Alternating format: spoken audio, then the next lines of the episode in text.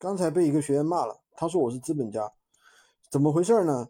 是因为他那个用了我们这边的货源，然后呢，那个客户在他那里下了一单，我说你这个本钱你得给我呀，他说哎，这怎么本钱要给你呢？你不是帮我们代发吗？对吧？代发，那你我怎么不可能本钱给你呢？我我没有本钱啊，你得你得帮我发货呀。我说那怎么可能帮你发呢？嗯，我们群里面这么多学员，对吧？每天都是几十单、几十单的，然后呢，那个每天都是几几万、十几万块钱，我不可能垫得起啊。而且客户这个钱是付到你的口袋的，又不是付到我的口袋。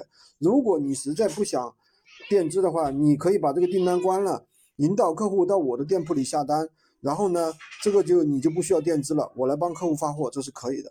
他然后又唧唧歪歪的，好像没听懂，又说了一大堆。这怎么说呢？我觉得吧，你任何一个平台都不可能说什么啊，你收钱，别人帮你去垫资，这个做不到的。所以呢，做生意吧，好像还是要自己啊，那个，所以说闲鱼呢，也不是一个绝对的零投资的平台，还是需要自己有一定的本本钱。